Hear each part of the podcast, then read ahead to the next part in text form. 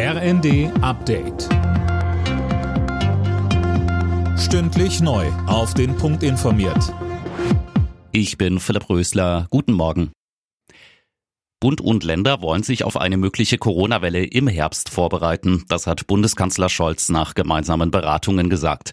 Als Grundlage für mögliche Maßnahmen sollen Berichte von Experten und des Corona-Krisenstabs ausgewertet werden. Ziel ist es, dass die Länder voll handlungsfähig sind, wenn die Fälle wieder steigen. Scholz stellte dabei aber klar, es soll keine erneuten flächendeckenden Schließungen von Schulen und Kinderbetreuungseinrichtungen geben, sondern es geht ausschließlich darum, dass wir jetzt die Rahmenbedingungen dafür schaffen, dass das einen guten Betrieb in Kitas und Schulen gibt. Der Bundestag stimmt heute über einen höheren Mindestlohn ab. Die Bundesregierung will ihn auf 12 Euro pro Stunde anheben. Gleichzeitig sollen Minijobber künftig mehr verdienen dürfen. Die Einkommensgrenze soll von 450 auf 520 Euro angehoben werden. Russland kontrolliert nach 100 Tagen Krieg rund 20 Prozent der Ukraine. Davon geht der ukrainische Präsident Zelensky aus.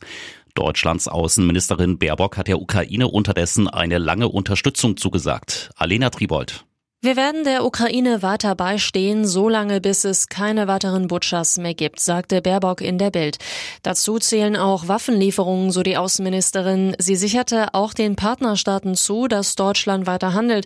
Wir werden unsere gemeinsame Sicherheit nie wieder aussitzen, sondern anpacken. Gemeinsam mit unseren Partnern in EU und NATO stellen wir unsere Verteidigung neu auf, so Baerbock. Die Handballer des SC Magdeburg sind zum zweiten Mal deutscher Meister geworden. Die Magdeburger setzten sich im Heimspiel gegen Balingen-Wallstätten mit 31 zu 26 durch und sicherten sich damit vorzeitig den Titel. Alle Nachrichten auf rnd.de